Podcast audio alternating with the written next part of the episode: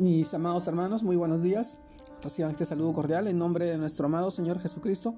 Y en esta oportunidad les comparto el devocional de hoy, el cual se titula Ser y hacer discípulos.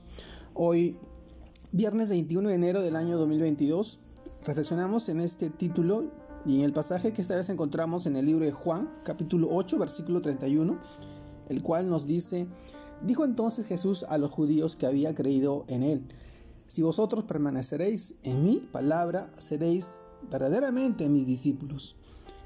También leemos del libro de Mateo capítulo 28 versículos 19 al 20. Por tanto, y, haced discípulos a todas las naciones, bautizándolos en el nombre del Padre y del Hijo y del Espíritu Santo, enseñándoles que guarden todas las cosas que os he mandado. Y aquí yo estoy con vosotros todos los días, hasta el fin del mundo. Amén. Mateo capítulo 28, versículos 19 al 20. Mis amados hermanos, el título de este devocional, Ser y hacer discípulos. Este pasaje del libro de Juan y el libro de Mateo nosotros reflexionamos y sabemos que como discípulos de Cristo, conocedores y hacedores de su palabra, se nos ha encargado una gran comisión. Sí, esa gran comisión es hacer discípulos para Él, para el Señor, para nuestro, para nuestro Dios y sobre todo en todas las naciones. Esta tarea se trata de enseñarle a las personas la palabra de Dios con el propósito de que ellos conozcan al Padre, al Hijo y al Espíritu Santo.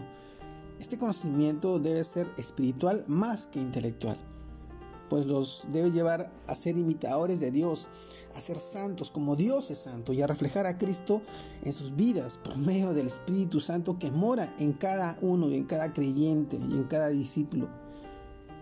Mis hermanos, hermanos, ahora bien, este tipo de discípulos que nosotros estamos llamados a hacer primero, se debe evidenciar en nosotros, ¿sí? En, en, ti, en tu actitud, en tu comportamiento, en tu manera de pensar, en todo lo que tú reflejes.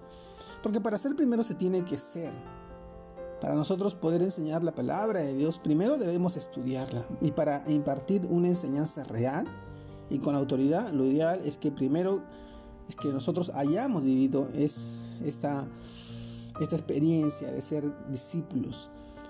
Mis amados hermanos, en la carta de los hechos de los apóstoles podemos notar cómo el escritor dice que había escrito las cosas que Jesús había comenzado a hacer y a enseñar. Hechos. ¿Se acuerdan del libro de Hechos escrito por, por, el, por Lucas?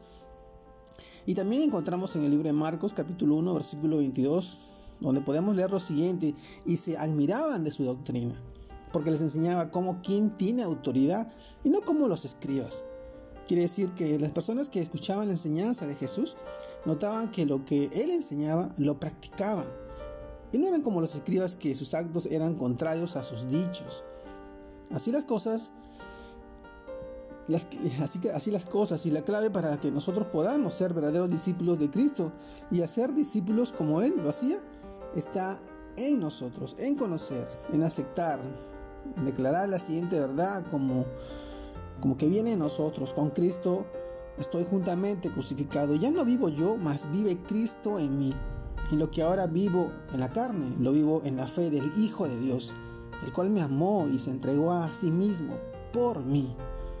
Galatas capítulo 2, versículo 20. Este pasaje nos, nos da esa enseñanza y nos da a entender lo que hoy el devocional de hoy día nos quiere mostrar.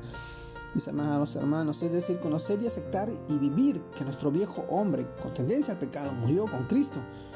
Y ahora hay uno nuevo, uno que vive para la gloria de Dios como Cristo.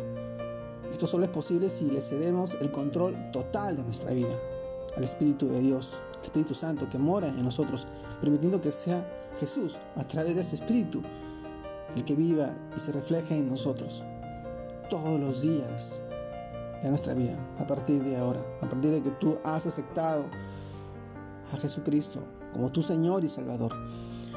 Y yo te pregunto en este tiempo, ¿y tú ya eres discípulo de Cristo? Y mejor aún, ¿ya haces discípulos para Cristo? Dos preguntas muy importantes que nos deben uh, hacer reflexionar sobre nuestra condición de discípulo o de creyente. Y mejor aún si nosotros ya estamos en la condición de hacer discípulos, de llevar su palabra, de evangelizar al mundo, a las personas que están a nuestro alrededor, que necesitan tanto el amor de Dios, el amor de Cristo. Hoy es el tiempo, mi amado hermano. Y yo te animo a que tú puedas fortalecerte cada día en su palabra, a tener ese tiempo de oración, ese tiempo que tú puedas entregarle todas tus cargas y permitir que, que Él, el Señor, que Dios pueda obrar en tu vida, poniendo tranquilidad, paz y ordenando todo lo, lo malo que está en nosotros. Te mando un fuerte abrazo, Dios te guarde y te bendiga en este tiempo, en este fin de semana que ya empezó y que sigas fortaleciéndote siempre en la palabra de Dios. Saludos a todos mis hermanos, un abrazo grande a la distancia. Dios los bendiga, Dios los guarde.